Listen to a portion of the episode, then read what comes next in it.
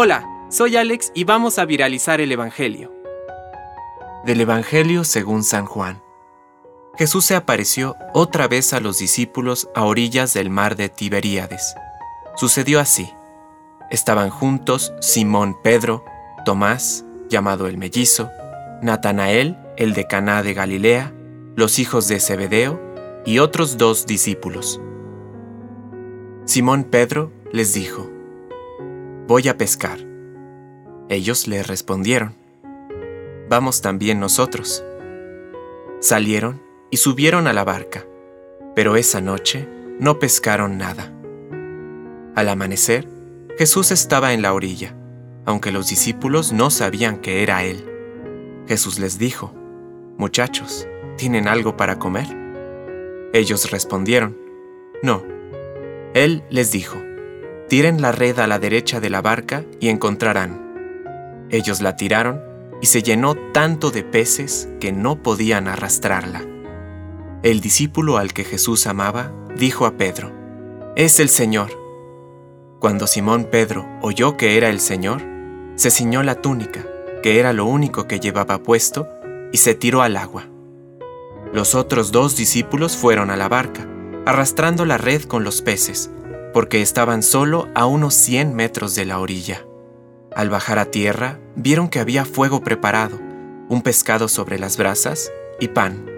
Jesús les dijo, traigan algunos de los pescados que acaban de sacar.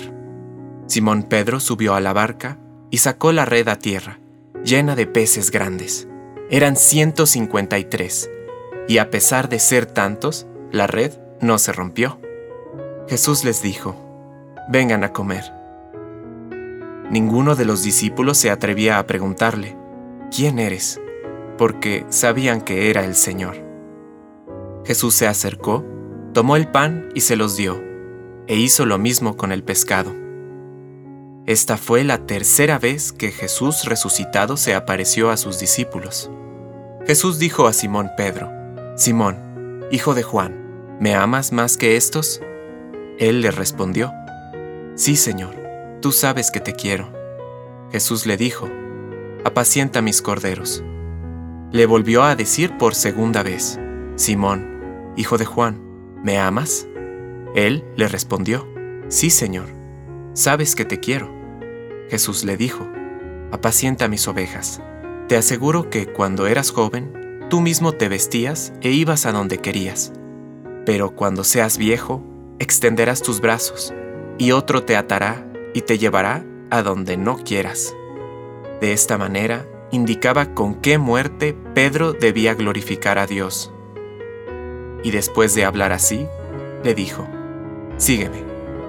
Palabra de Dios.